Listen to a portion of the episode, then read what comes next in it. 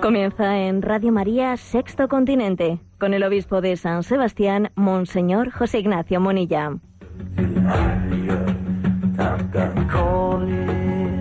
surrender still won't feel like defeat.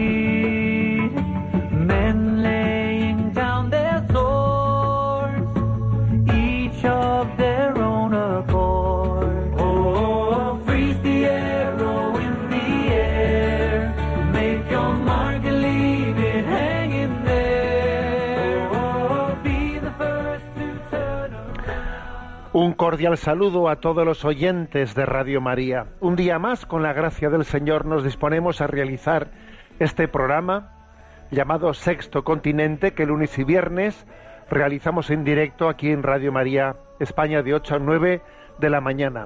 Hoy es 6 de julio y el Santoral católico celebra la fiesta de Santa María Goretti, mártir y virgen, aquella joven adolescente italiana que, que vivió, que defendió su castidad incluso con el martirio. Y creo que es una figura especialmente atrayente y especialmente actual en nuestro día, en nuestra sociedad.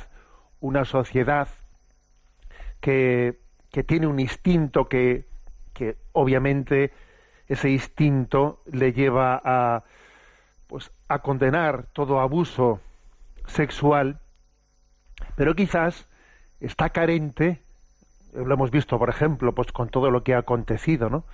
En torno, pues, a, a ese juicio de la llamada manada, etcétera. Eh, la sociedad tiene un instinto de condena absoluta de todo abuso sexual, pero quizás nuestra sociedad está carente de valorar lo que es la virtud de la castidad. No, quizás no, está carente, ¿no? Entonces, es difícil poder entender eh, en toda su profundidad lo que está aquí en juego. Eh, la frontera entre el bien y el mal no está, eh, no está en la violación. La frontera entre el bien y el mal está mucho antes, está mucho antes, ¿no? Está en la vivencia, en la vivencia de la castidad que es integradora, en la vivencia del respeto, ¿eh? del respeto, de, comprender que la sexualidad eh, tiene detrás de sí un lenguaje. La sexualidad es un lenguaje de relación, de entrega de amor. Por supuesto que todo signo de violencia sexual es una falta de respeto absoluto ¿no? a la libertad de la persona, pero existe antes que esa frontera de la violación de la libertad de las personas, existe otras fronteras que cuando las hemos traspasado nos hemos conducido, nos hemos puesto en una en un terreno peligroso. Y ese, ese otro lenguaje, esa otra frontera anterior es la frontera de entender cómo la sexualidad está ligada a la vocación al amor. Cuando se desliga la vocación, la sexualidad de la vocación al amor, eh, pues el hombre, el hombre y la mujer entran fácilmente en un terreno de falta de respeto mutuo. Dice la oración de esta fiesta de Santa María Goretti dice lo siguiente, Dios nuestro, que eres la fuente de la inocencia y amas la castidad. Tú concediste a tu servidora Santa María Goretti la gracia del martirio en plena adolescencia.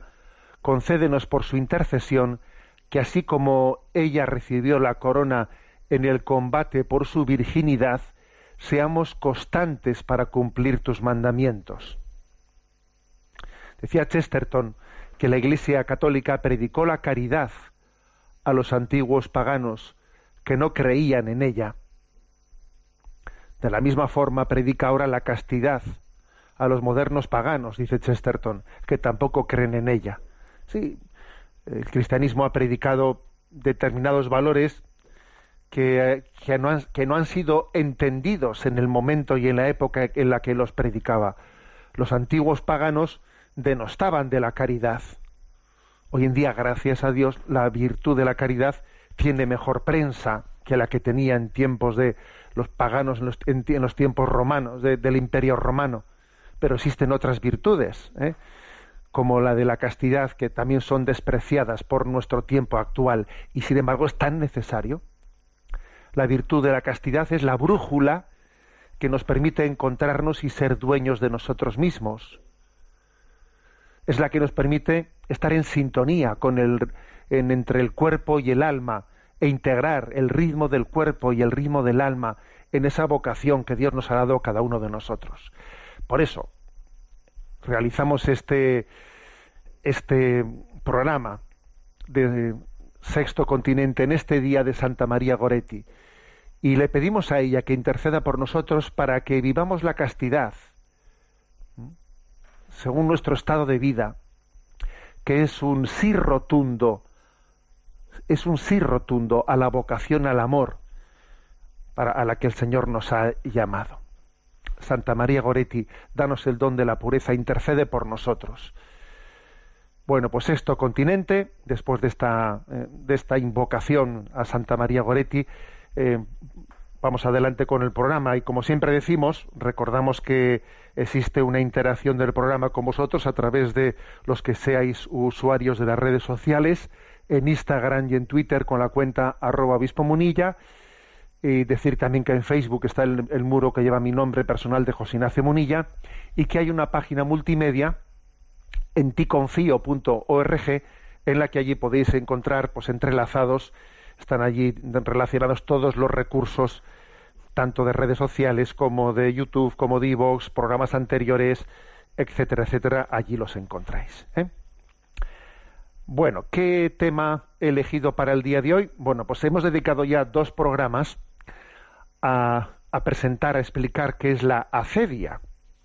La acedia, que es la forma en la que los, mm, la iglesia primitiva, los monjes del desierto, la, Iglesia en sus primeros siglos llamó a lo que nosotros ahora de una manera un tanto más reductiva le llamamos la pereza. Y en el programa del 2 de julio y en el programa del 29 de junio, pues ya desarrollé dos primeros ¿eh? programas hablando de la cedia. Si Dios quiere hoy quisiéramos concluir. ¿eh? Comentando también pues un, un libro que tiene como título El demonio del mediodía la acedia, el oscuro mal de nuestro tiempo. Un libro publicado en Bach, que ha sido también, lo hemos presentado en un encuentro que hemos tenido en el monasterio de Leire, organizado pues entre la archidiócesis de Pamplona y las diócesis de Bilbao, Vitoria y San Sebastián, en la que, bueno, pues especialmente fue invitado el, monje benedictino, es que, es el autor de este libro, don Jean Charles Nolt, ¿eh? y quien quiera escuchar esas charlas, pues en el canal de YouTube de la diócesis de San Sebastián las va a encontrar. Bueno, pero eh, dicho así, muy resumidamente, en los programas anteriores hemos que quise no subrayar pues cómo la se entiende por acedia no meramente una pereza de la voluntad, ¿no? Sino por, por se entiende una atonía del alma, una pérdida de, de esa conciencia de, ser amado, de esa vocación al amor, a la donación, a la entrega de nosotros, de nosotros mismos, ¿no? Para la que hemos nacido y a la que el Señor nos ha llamado. Esa especie de, de crisis, ¿eh? crisis del mediodía de la vida, crisis de los 40, de los 50, en la que uno ya más o menos tiene pues sus objetivos así eh, principales, ya los tiene cubiertos y ahora en esa meseta de la vida siente esa crisis de decir, pero ¿qué sentido tiene mi vida? Le, le falta gozar la alegría de entregar la vida y no goza, no es feliz y no disfruta con ello. ¿eh? Bueno, entonces, el programa de hoy lo quiero dedicar a, a hablar de la cedia en poco descrita en los distintos estados de vida. ¿no? Y entonces distingamos tres estados de vida, la vida religiosa, la vida monástica, la vida sacerdotal y la vida matrimonial o familiar. ¿eh? La reflexión sobre la cedia nació en la vida monástica, nació en los padres del desierto, y es quizás allí donde más se ha desarrollado. Pero claro, uno se da cuenta de que en el fondo estamos hablando mm, de la misma tentación en los distintos estados de vida. ¿eh? Y el tentador es el mismo, por supuesto. ¿eh? Ahora, mm, dado que nació ¿eh? la, la reflexión sobre la cedia nació desde la vida eremítica y la vida monástica de los padres y los monjes del desierto de los primeros siglos, pues nos interesa mucho no ver ellos qué es lo que qué es lo que percibieron. Y lo que percibieron eh, los monjes del desierto es que la cedia es como una especie de hastío, ¿eh? hastío de la vida, está uno hastiado, ¿no? Entonces uno lo que busca es escapar del hastío de la vida, ¿eh? huida mm, de la vida comunitaria, huida de mi vida que es muy monótona, que es muy estrecha, ¿no? Es una huida de uno mismo y a través de esa huida de uno mismo está huyendo de Dios. Bueno, la huida de uno mismo se suele disimular bajo la huida del marco de mi vida, de, de mi modo de vida, que no aguanto yo esta vida, hombre. Y entonces pero ojo, aquí no, aquí no te aguantas es a ti mismo, a ti mismo. Y detrás de no aguantarte a ti mismo estás huyendo de Dios. ¿Mm? Que los síntomas suelen ser pues que uno se siente invadido por un sentimiento de vacío, que no termina de centrarse en las cosas que hace, se le hace insufrible la lentitud con la que pasa el tiempo, la jornada se le hace interminable, ¿eh? son los síntomas típicos de los que nos hablaron los padres del desierto. Entonces dice uno, a ver, ¿cómo, cómo hacemos, no? O sea, ¿cómo, cómo afrontamos, cómo afrontamos esto? ¿eh?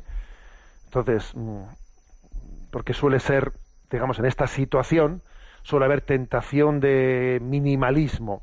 Y la tentación de minimalismo, pues es, venga, no hay que exagerar, ¿eh? no, no, no exageres, venga, vamos a, baja un poco el listón, no te exijas tanto y venga, acomódate un poco para, eh, pues relájate un poco, ¿eh? no hace falta madrugar tanto. Y puedes eh, rezar un poco menos, que no pasa nada, que a Dios le va a llegar igual, ¿eh? pues eso, uno va bajando el listón, bajando el listón y bajando el listón de la vida, pues porque, bueno, porque está, está huyendo, está buscando un minimalismo que, le lleve a huir, ¿no? Va, si total esto no es pecado, si total no sé qué, ¿no? En vez de hacer de su vida una donación gozosa, está buscando al mínimo, jugando al mínimo, regateando, ¿eh? regateando la entrega, escamoteando la entrega. Entonces lo típico suele ser que uno busque todo tipo de relajos, mmm, bueno, me escaqueo por aquí, y luego además lo curioso suele ser que estás tú escaqueándote y luego eres duro de juicio con los demás. A los demás no les pasas una, ¿eh? Y tú estás ahí, bueno, pues escaqueándote por aquí y por allá. Este es, digamos, eh, es, estos son los síntomas, los síntomas. ¿eh? Entonces, pero que todos, todos provienen, fijaros bien, provienen de una huida de uno mismo. Te escapas de ti mismo porque no estás gozando de, de la alegría de dar la vida. Y como no das la vida, ¿eh? pues escapa, te escapas de ti mismo. Te escapas. ¿eh? Fijaros, el mayor elogio que San Gregorio dedicó a San Benito fue cuando dijo, fue un hombre que habitó consigo. Ojo a esta frase, ¿eh? Fue un hombre que habitó consigo, o sea, es decir, no se escaqueó, no se dispersó, ¿eh? unificó su vida y orientó todas sus fuerzas hacia Dios habitó consigo. ¿Qué significa eso de habitar consigo? Habitar consigo pues es lo contrario a esa dispersión, a ese escaqueo, a ese escaqueo por aquí y por allá. Fijaros que ¿eh? un buen epitafio ¿eh? para una tumba. Habitó consigo, es decir, vivió en Dios, que eso es habitar con uno mismo. Dios habita en ti, habitó consigo. Bueno, pues entonces así describieron los monjes la tentación de la cedia.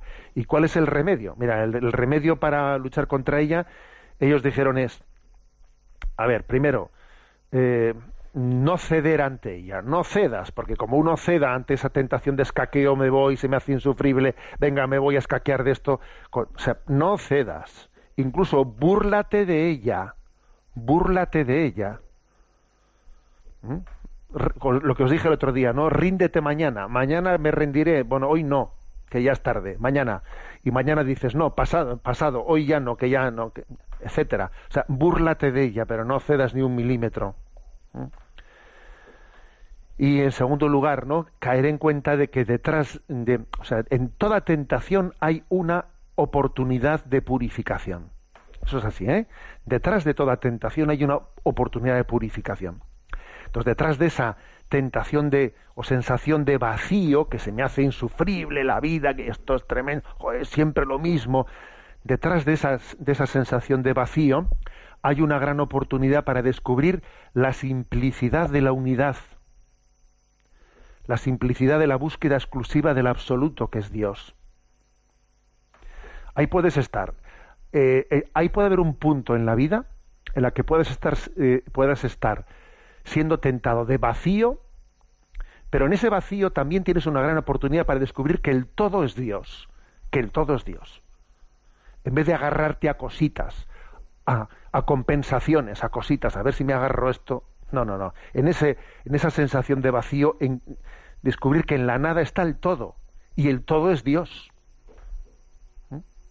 Esto supone una purificación interior, supone un saber quedarme solo, saber quedarme solo, insisto, no asustarme ¿no? De, la, de la soledad, porque la unidad interior suele dar miedo, porque esconde una gran batalla, eso de quedarte a solas y... ¿eh? Entonces, cuidado con la búsqueda de compensaciones, porque es típico que en la vida monástica, también en la vida religiosa, se busquen compensaciones, ¿no? Como le hemos entregado a Dios la pobreza, la castidad y la obediencia, pues ahora se buscan compensaciones. Pues venga, una pobreza mitigada, una obediencia dialogada, ¿no? O una castidad, eh, pues, eh, simbólica. No, a ver, ni pobreza mitigada, ni, ni, obediencia dialogada, ni castidad simbólica, sino entrega de la vida, entrega del corazón, sin búsqueda de compensaciones. ¿no? Eso es lo que a uno le permite la vida religiosa disfrutar, ser feliz. Porque la diferencia entre un religioso feliz y un amargado está aquí. Aquí está. ¿eh? En, en, ceder a la cedia o coger el toro por los cuernos. ¿eh? Bueno, por lo tanto, la cedia en los distintos estados de vida. Y como digo, la reflexión de, ya sé que proporcionalmente, pues los monjes eh, y los ermitaños y etcétera, son pocos, pero es muy interesante como la reflexión sobre la cedia nació en su contexto, es muy interesante ver cómo ellos describieron ¿eh? de, qué manera venía esta tentación de la cedia que, como digo, es común a todos nosotros. Bueno, estamos en, en un día creo que es muy especial, el de Santa María Goretti, en el día de una santa de la pureza, santa de la castidad, tan necesaria para nosotros. Vamos a escuchar esta canción del padre Gonzalo Mazarrasa, conocido también en esta radio, Sé tú mi pureza. Lo escuchamos. Sé tú mi pureza, sé tú mi alegría consuelo en la tristeza, amanecer en mi vida. Sé tú mi esperanza, sé tú mi ilusión, la mano que me levanta la letra de mi canción.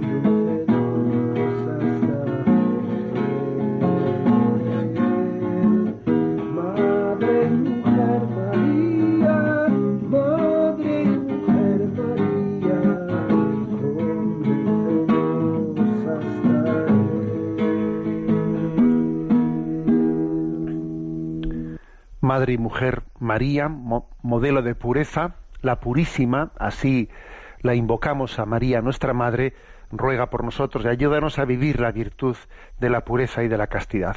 Continuamos en esta reflexión sobre la acedia. La acedia, también se dice acedía, la verdad es que no queda claro ¿eh? de, qué manera se acentúa ese término. La acedia es eh, ese pecado capital, ¿eh? ese pecado capital, que puede ser a veces, se caracteriza porque así como otro tipo de pecados capitales, el de la gula, por ejemplo, o el de la ira, se pueden identificar fácilmente eh, y se desenmascaran, ¿no? O sea, son más evidentes. Este, sin embargo, es esa atonía del alma, esa especie de, de vacío interior, puede ser que uno no la perciba. Luego, luego hay que intentar describirla. Estamos hablando de la cedia en los distintos estados de vida. Bueno, hemos hablado antes en la vida monástica, en la vida religiosa. Vamos a la vida sacerdotal. Lo típico suele ser que en la vida de un sacerdote, la cedia, eh, pues entre o se manifieste por, por el desánimo, ¿no? Comienza uno su vida sacerdotal, pues con una ilusión tremenda, deseando comerse el mundo, y claro, y tiene un choque muy fuerte con el ambiente secularizado, porque se da cuenta de que, uff, qué difícil va a ser esto. ¿eh? Recuerdo que hace poco me decían que qué problema no bastante fuerte también está existiendo con algunos sacerdotes que, que, que, entran en crisis y se secularizan en los primeros momentos de la vida sacerdotal. O sea, igual en los primeros años o el primero o segundo año del, del ejercicio del sacerdocio, ¿no? Y dice uno, pero ¿cómo es posible eso? ¿Pero qué ha ocurrido ahí, no? A ver, un momento. ¿eh? que es que es previsible que haya una tentación de desánimo al ver la dureza de la secularización, lo, difícil que es la evangelización. Claro, el Señor nunca nos dijo que sería fácil. El Señor nunca nos dijo, y si eh, vais a ver eh, qué éxito vais a tener. No, no, no dijo eso. O sea, es decir, eh, esa tentación del desánimo es obvio que existe, o sea, que, es una, una, gran batalla para la vida de un sacerdote que comienza su, eh, su ministerio, sobre todo siendo jovencito, cuando es jovencito. Yo recuerdo una anécdota, que no sé si, si os la he contado, una anécdota de mis, digamos, que fui sacerdote con 24 años, y bueno, y recuerdo que recién destinado en Zumárraga, ¿no? que es donde estuve, pues 20 años, ¿no? desde los 24 hasta los 44, recién llegado, ¿no? pues eh, llegué en septiembre, y claro, pues a un, a, un, a un joven de 24 años, allí de repente, pues en un pueblo, vestir de Clerman, eh, medio, pues se hace duro, se hace duro, eres súper observado, eres súper observado, y, tú también, pues eres inmaduro, y entonces sientes, ¿no? Pues una, una presión muy grande, y claro, me acuerdo que en una ocasión se me acerca una mujer, se me acerca una señora y me dice, oiga, que hemos hecho una apuesta, hemos hecho una apuesta ahí en la, en la pollería, en la carnicería, que habían hecho una, una apuesta, ¿y cuál es la apuesta? Y tal, y me dice, es que hemos apostado allí hablando del nuevo cura que había llegado, a ver si aguantaba hasta Navidades, que era septiembre, ¿no? A ver si aguantaba hasta Navidades sin quitarse, sin quitarse el Clerman. ¿eh? Ha habido una apuesta, y ahí la gente se ha apostado un pollo, ¿eh? Y le dije, madre mía, ¿no? Y entonces le dije, ¿usted qué ha apostado? Y me dice, yo he apostado que, que sí que aguanta, que sí que aguantas hasta, hasta Navidades. Yo, yo he apostado que aguantabas, ¿no? Sin quitarte el Clerman. Y entonces le dije, bueno, pero si gana, si gana usted la apuesta ya me invitará al pollo, ¿eh? Bueno, fue, es una broma, ¿verdad? Es una broma, pero que yo la recuerdo perfectamente. Porque, claro, porque la vida sacerdotal, en la vida sacerdotal esa, eh, existe un, riesgo de, la dureza de la secularización. Claro, el choque con la secularización es muy grande y entonces fácilmente se produce una especie, se puede producir, eh, porque la tentación de la cedia se puede disfrazar de decepción, de decepción. Yo pensaba que me iba a comer el mundo y esto es bastante crudo. A ver, a ver cómo, claro, es muy fuerte el tema, ¿no? Entonces, a ver, que es que hay que subrayar que el Señor nos, el Señor no, no nos pide que tengamos éxito. El Señor nos pide que seamos fieles. Solo decía la Madre Teresa, Santa Teresa de Calcuta, a mí el Señor no me pide que tenga éxito, me pide que sea fiel. ¿Mm? Hay un texto de nuestro Papa emérito Benedicto XVI en una homilía que pronunció en el año 2006 a los obispos de Suiza, que es un texto tremendo, en mi opinión, ¿no? Con respecto a si fracasar o no fracasar, que uno puede tener sensación de fracaso en su vida, su vida sacerdotal, ¿no? Dice, ante todo tenemos una certeza, Dios no fracasa. Fracasa continuamente, pero en realidad no fracasa, pues de ello saca nuevas oportunidades, de una misericordia mayor. Su creatividad es inagotable, no fracasa porque siempre encuentra nuevos modos de llegar a los hombres y abrir más su gran casa a fin de que todo se, a fin de que se llene del todo. Esa es una cita, ¿no? Es decir, claro que la vida de la evangelización, en cierto sentido, tiene muchos fracasos, pero ojo, no como, como es Dios el que lo lleva adelante, en realidad para Dios no hay fracasos, porque Dios cuando algo no ha salido vuelve a recalcular y vuelve de nuevo a buscar otro plan de salvación y otro plan de salvación. Y si no sale el siguiente, el siguiente, el Señor no se, no se cansa de estar siempre recalculando, de estar reorientando. ¿eh? Me lo habéis escuchado en alguna ocasión. Esto es como el GPS, que te pierdes y dice recalculando. Te vuelves a perder y dice recalculando. Y no se cansa de recalcular. Así es Dios. O sea, es decir, en el plan de Dios no cabe el desánimo, porque la obra es suya. A ver, la obra es suya. Si fuese tuya, claro que te desanimarías, pero es que la obra es suya. Y él lo que te pide es una donación. ¿sí? ¿eh? Entonces luego, por lo tanto, en la vida sacerdotal es típico que la cedia ataque por este lugar, por el desánimo ante el fracaso, ¿no? Y es muy importante que uno asuma que es un signo profético. Y un sacerdote es alguien que es un signo de contradicción. Es un signo ante el mundo que va a ser cuestionado. O sea, cuidadito con la tentación de buscar un sacerdocio aceptable para el mundo. ¿Qué tengo que hacer para que me acepten? A ver, ¿qué tengo que hacer? Ya ceder a este, ¿no? De aquí, ¿eh? a ver, ya le haremos pensar cómo piensa el mundo. Ahora ha salido del seminario y claro, pues está ¿eh? con el corazón ahí que lleno de ideales, de sueños, ya bajará un poco, ¿eh?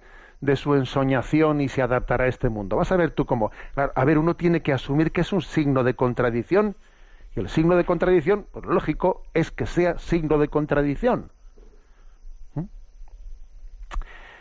Y, la cedia, al mismo tiempo que también en esta tentación de, de adaptarse ¿no? a este mundo, pues muchas veces se esconde en el activismo. O sea, también el activismo es un recurso de la sedia, refugio pues que dispensa de la soledad de la oración. Se va generando en nosotros, en los sacerdotes, una desgana en nuestra relación con Dios y lo escondemos de activismo. No tenemos tiempo para orar, pero perdemos el tiempo en cualquier cosa. O perdemos el tiempo con Internet que no veas tú y no tenemos tiempo de estar con Dios. A ver cómo es eso. O sea, también el activismo es un escondite de la cedia. Y detrás de ese activismo, pues eh, se van generando crisis, crisis pues de comunión eclesial, porque uno va haciendo un ministerio sacerdotal a su medida, a su medida, olvidando que el ministerio es recibido y encomendado por la Iglesia, y va generando una cierta amargura hacia la, hacia la autoridad de la Iglesia, porque no me permite hacer por ser cura como a mí me parecería que había que serlo, y yo estoy yo, pues me estoy inventando cómo debería ser un cura. En el fondo no estoy a gusto conmigo mismo, ¿sabes? ¿Eh? Bueno, ese es, digamos, pues este suele ser, ¿eh? Suele ser el, el escenario típico, la fotografía típica de cómo la acedia suele Mm, digamos, bajo las características un poco específicas de la vida sacerdotal, no, no suele, no suele atacar. ¿eh? Y el matrimonio, pues el matrimonio, pues es que, claro, la diferencia con el desierto, con los padres del desierto que hablaban de la cedia, es que allí el tentador atacaba de modo directo y aquí se sirve de intermediarios. ¿eh? Pues en la vida matrimonial, en la vida familiar suele haber bastantes intermediarios, ¿eh? pues para que uno se sienta atacado por un lado o por el otro. ¿eh? Está el esposo, la esposa, los suegros, la familia, los cuñados, eh, los niños, los problemas, eh, los colegios, mm, las facturas, mm, o sea, la hipoteca. Hay muchos, muchas mediaciones para que, pero en el fondo, en el fondo es la tentación de la cedia también, ¿no? lo, esencial de la tentación de la cedia en la vida matrimonial familiar es salir de la comunión conyugal. Santo Tomás de Aquino había definido la cedia como el pecado contra el gaudium, contra la alegría de la unión con Dios. O sea, dejar de disfrutar de tu unión con Dios. Bueno, pues eso mismo se puede aplicar a la vida matrimonial. Dice uno, es como un dejar de disfrutar de la comunión conyugal, dejar de disfrutar de la comunión, de, la, de la comunión que da la vida de la familia, no disfrutar de ella, estar ahí ¿eh? agobiado con, con no sé qué problemas, habiendo dejado de disfrutar de ello. Yo creo que una de las mayores tentaciones que podemos tener es vivir externamente en fidelidad y no disfrutarlo lo, me lo habéis oído más de una vez, ¿no? Lo que le pasó al hermano mayor de la parábola del hijo pródigo. Oye, estás en casa del padre y no y te aburres y no lo disfrutas. Pero ¿cómo es eso, hombre? Bueno, ojo, que nos puede pasar a nosotros. Que, que uno vive una vida familiar sabiendo que, bueno, ¿eh? pues que tenemos en ella un, compromiso de amor, de entrega, de tal que somos todo para todos, y sí, pero, pero salirte de, esa, de ese gaudium, de esa alegría, de esa comunión conyugal y tener una parálisis, parálisis desgana que te impide la donación de ti mismo, ¿no? Y entonces comenzar a vivir la vida matrimonial, la vida familiar, como, digamos, mm, huyendo de la entrega, escaqueándote de la, entrega, ¿eh? en, clave, en clave de mínimos. En vez de gozar y disfrutar, pues ¿eh?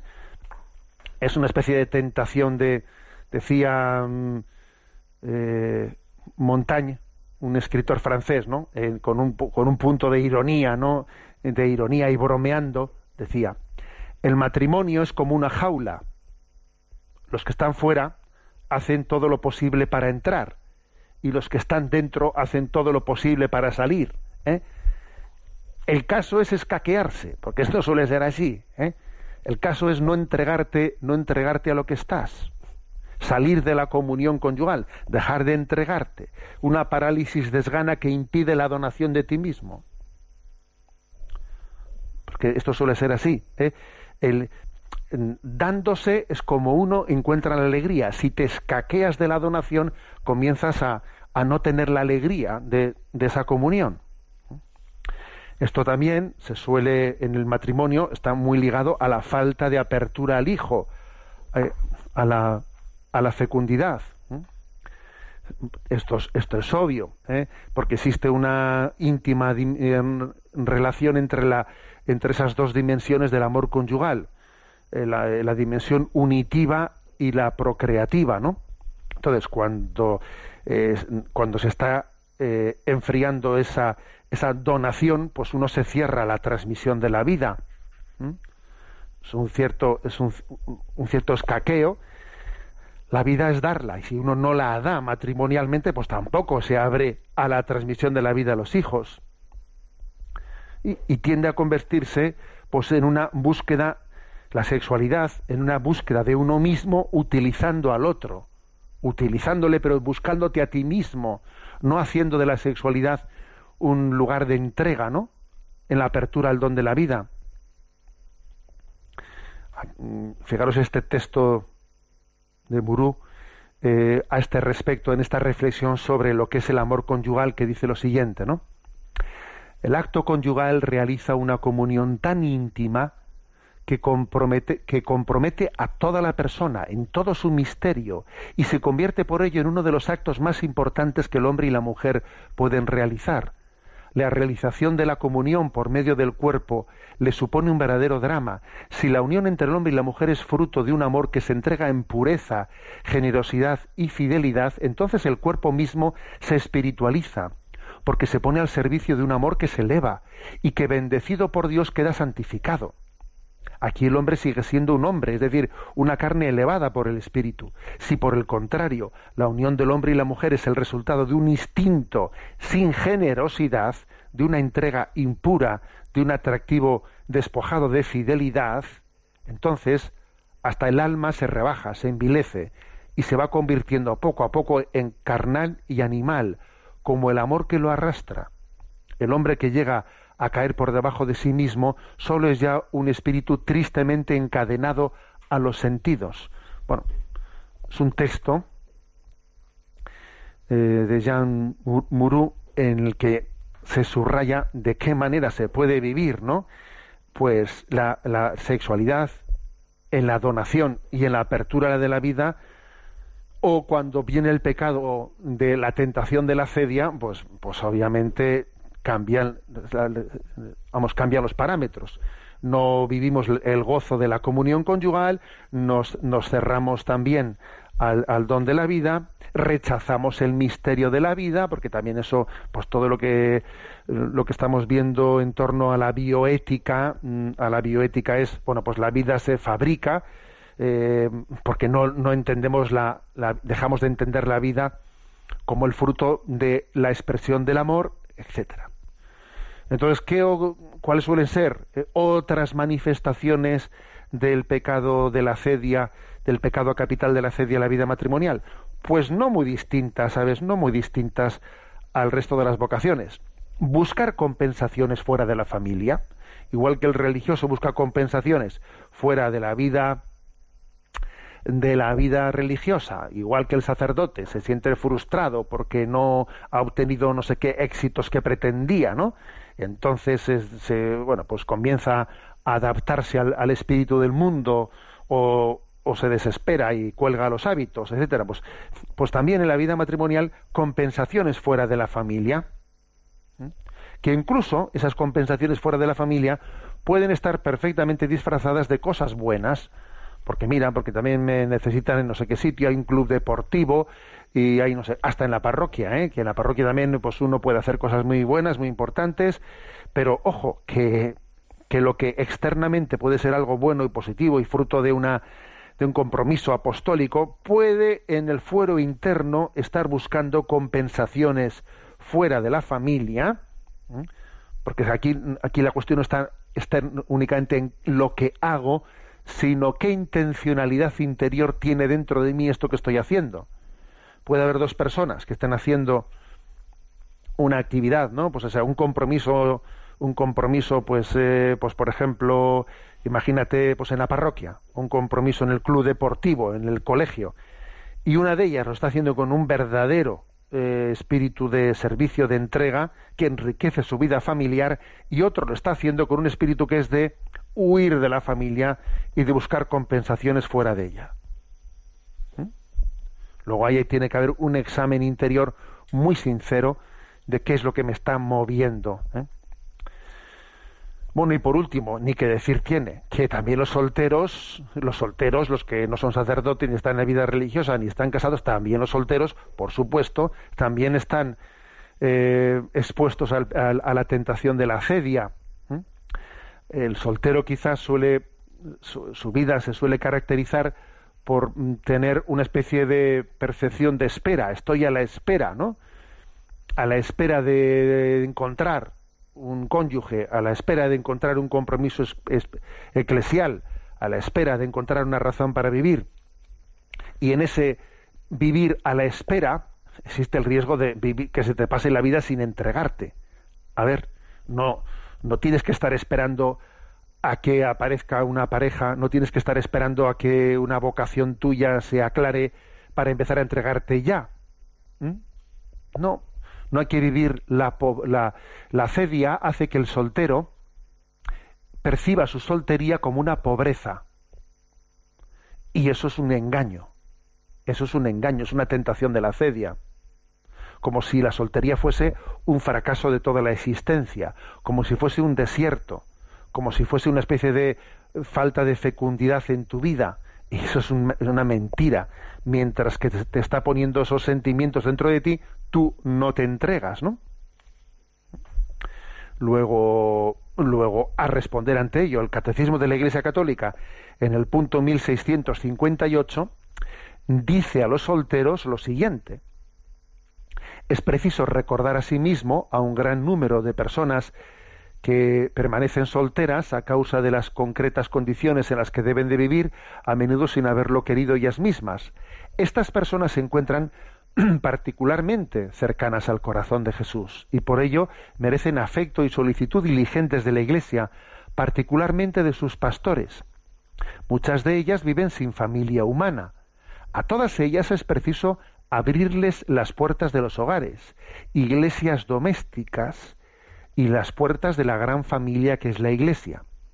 Fijaros esta frase ¿eh? del catecismo. Nadie se sienta sin familia en este mundo.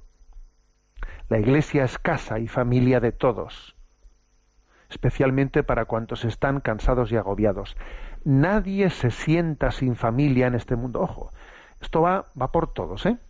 Va por, por ti, soltero, que, que tienes la tentación de sentirte fracasado, que no, un momento, un momento. O sea, no, no cedas a esa tentación, acércate a la, a la, a la iglesia y experimenta que en ella hay una familia, acércate también a las personas que están alrededor tuyo, ¿no? Y también te abren su, su intimidad y no huyas de ello, no te sientas como un entrometido en sus vidas. Y, eh, y también esto sirve para las personas que tienen cerca de sí unos solteros y tienen que darse cuenta que forman parte de esa gran familia y estamos llamados, ¿no? A, a que, a que se introduzcan en nuestra, en nuestra vida y proyecto y proyecto comunitario también. Bueno, pues hasta aquí esta exposición ¿no? de, sobre la cedia a la que le hemos dedicado tres programas. Lo tenéis en el podcast de Radio María y en la página Anticonfío. Encontráis en el canal de iVox pues tanto el programa del 29 de junio como el del 2 de julio, como el del día de hoy, 6 de julio, pues hemos dividido en tres programas la explicación de lo que es ese pecado capital de la, de la acedia. Y como estamos eh, celebrando a Santa María Goretti, a la que le pedimos el don de la, el don de la castidad, bueno, pues vamos también a escuchar una, una canción diferente, diferente, atrevida, ¿no? Que nos habla de la castidad. La escuchamos. He decidido ser diferente, buscaré el amor de verdad. Esperaré por ti pacientemente, guardaré todo de mí, solo por amor.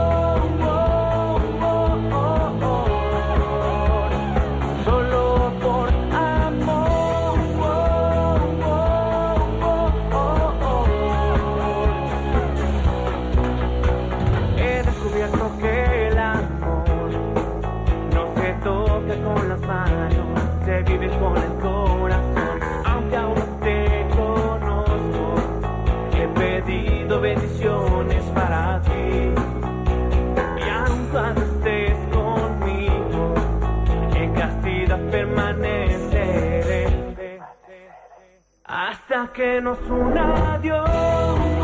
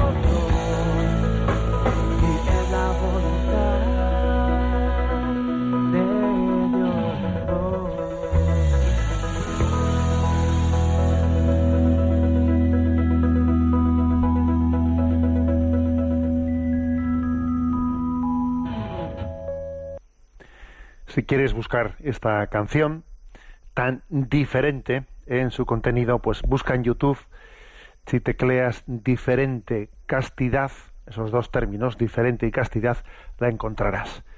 Bien, vamos a tener nuestro rincón del DOCAT. Nuestro rincón del DOCAT y nos toca el punto 65. ¿De qué tratan en concreto los derechos humanos? El derecho a la vida es el derecho fundamental del hombre y entra en vigor desde la concepción, pues ya desde este momento se ha de considerar al ser humano como persona.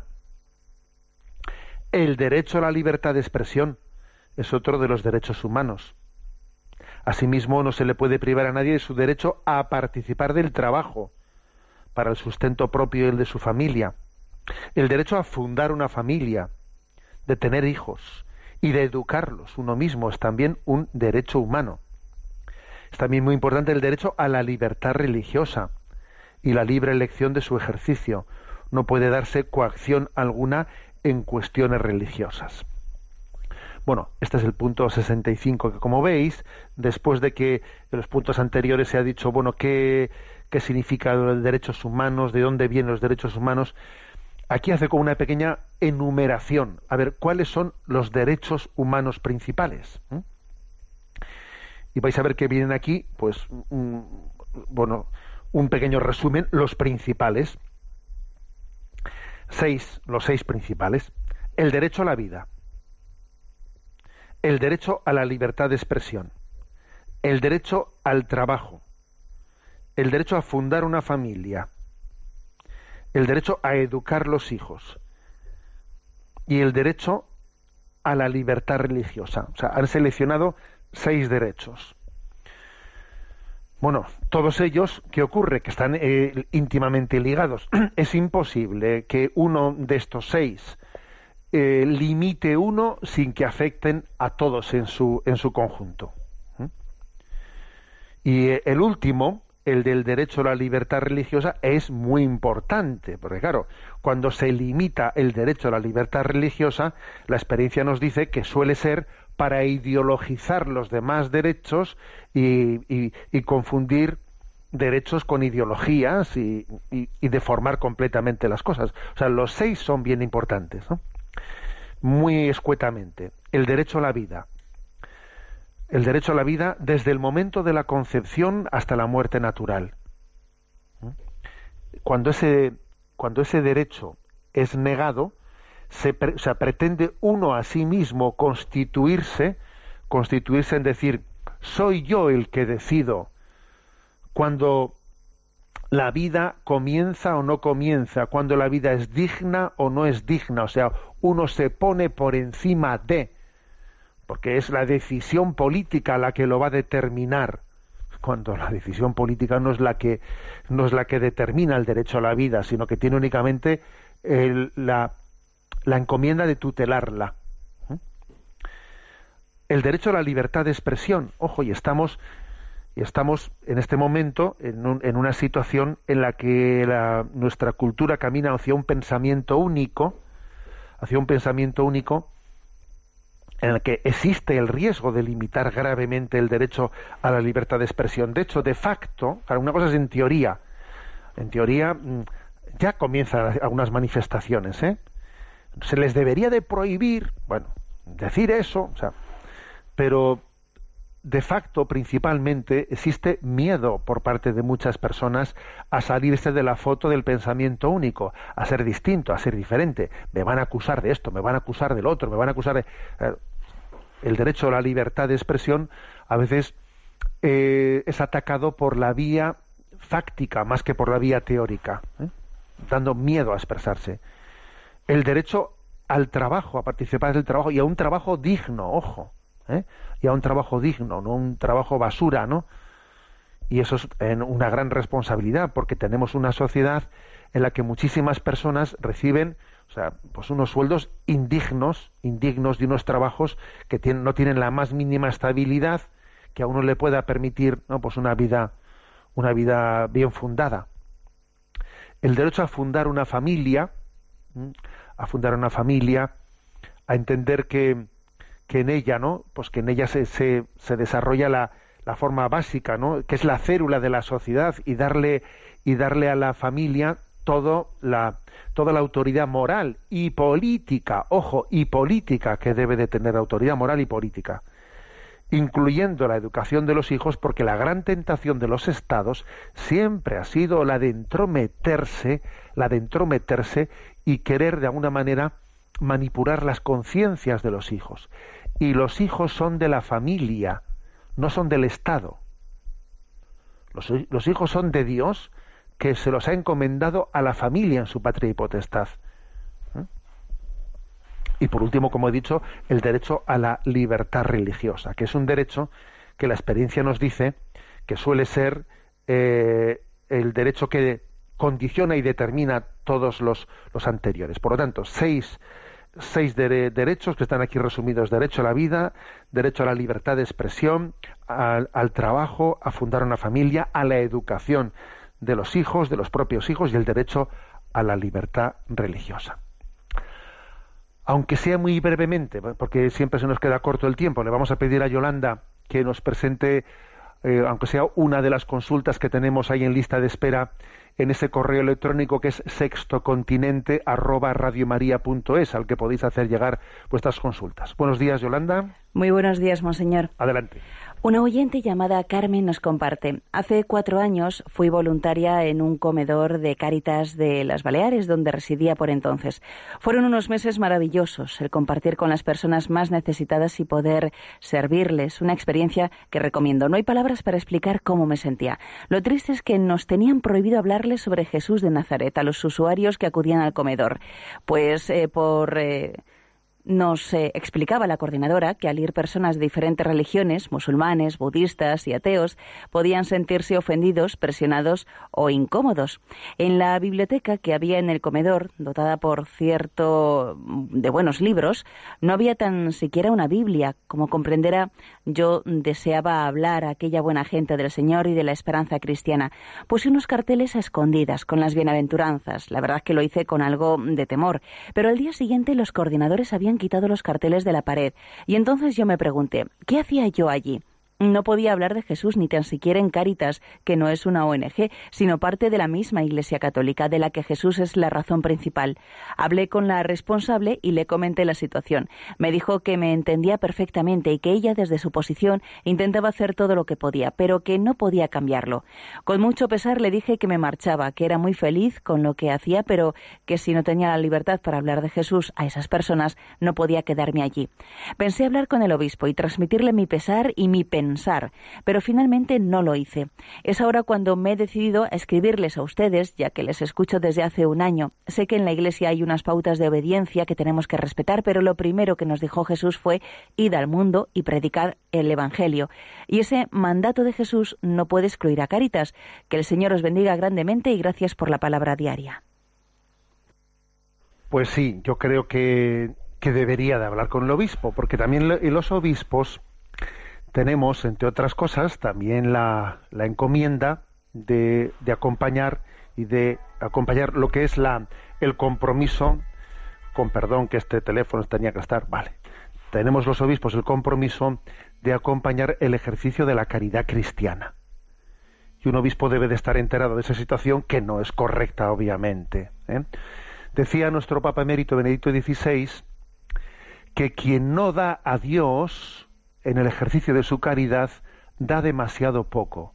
Si tú no das a Dios, tu caridad es cicatera, estás dando migajas, porque no das lo principal. La caridad principal es dar a una persona lo principal y, es ofrecerle, por supuesto, en plena libertad. Y es obvio que Caritas, que Caritas ofrece su caridad no únicamente a creyentes, sino a creyentes y a no creyentes, y a, no únicamente a, cristianos, sino a cristianos y a, miembros de cualquier otra religión. La caridad es incondicional, pero eso no quiere decir que la caridad se autocensure, se autocensure en no poder hablar de Dios, en no poder hablar de Jesucristo. Por Dios, es que eso es confundir el respeto con la autosecularización. ¿eh? Entonces, es- eso obviamente es un error muy grave, confundir, ¿no? Confundir eh, mm, las cosas y, y un obispo debe de saberlo. Tenéis que, o sea, tenemos, ¿no? Cuando existen pues, cosas como estas, eh, a los obispos, obviamente, pues el que se nos comuniquen los problemas, etcétera, pues, pues nos puede resultar eh, pues un reto. Pero es que un obispo debe de, de estar informado de dónde están los, los retos de la evangelización y de la caridad, y por lo tanto se le, se le debe de, comunicar tal cosa. ¿eh? El que, repito la frase de Benedicto XVI, ¿no? que está también, por cierto, recogida en, en el Evangelii Gaudium del Papa Francisco. Quien no da a Dios, da demasiado poco. Tenemos el tiempo cumplido. La bendición de Dios Todopoderoso, Padre, Hijo y Espíritu Santo. Alabado sea Jesucristo. Freeze the arrow in the air. Make your mark and leave it hanging there. Be Han escuchado en Radio María Sexto Continente, un programa dirigido por el obispo de San Sebastián, Monseñor José Ignacio Monilla.